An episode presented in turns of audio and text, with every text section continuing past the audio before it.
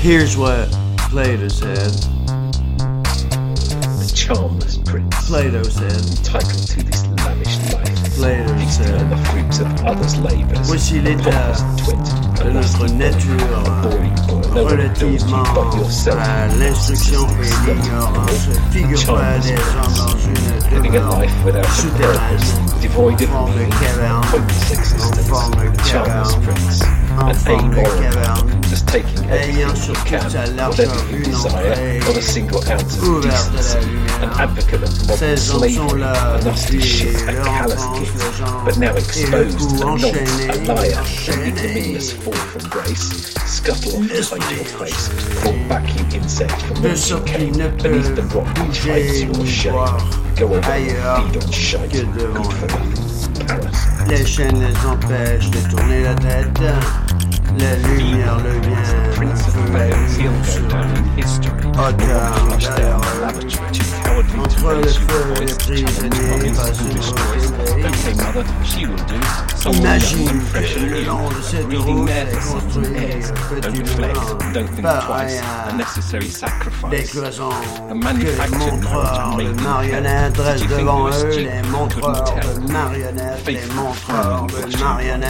devant eux et au-dessus desquelles ils font leur merveille.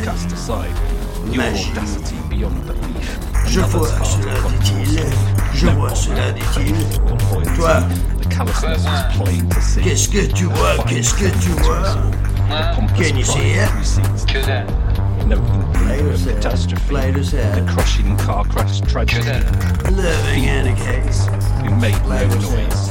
Who failed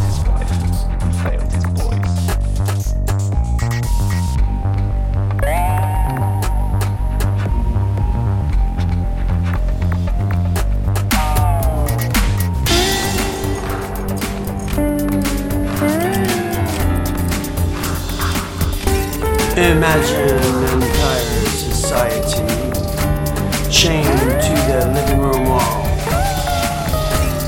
watching shadows on the TV sets, day in, day out, day and night. Imagine Frightening girl, I like it.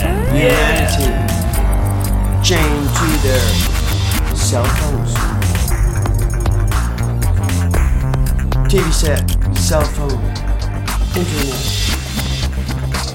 Watching shadows on the wall, shadows on the wall, shadows on the wall. The sun is behind them. All they can see is the shadows walking by the windows of the houses. They're living in a cave. Plato says, Plato says, you're living in a cave. Plato says, you're living in a cave. So we haven't even left the caves. Imagine if we're going to space.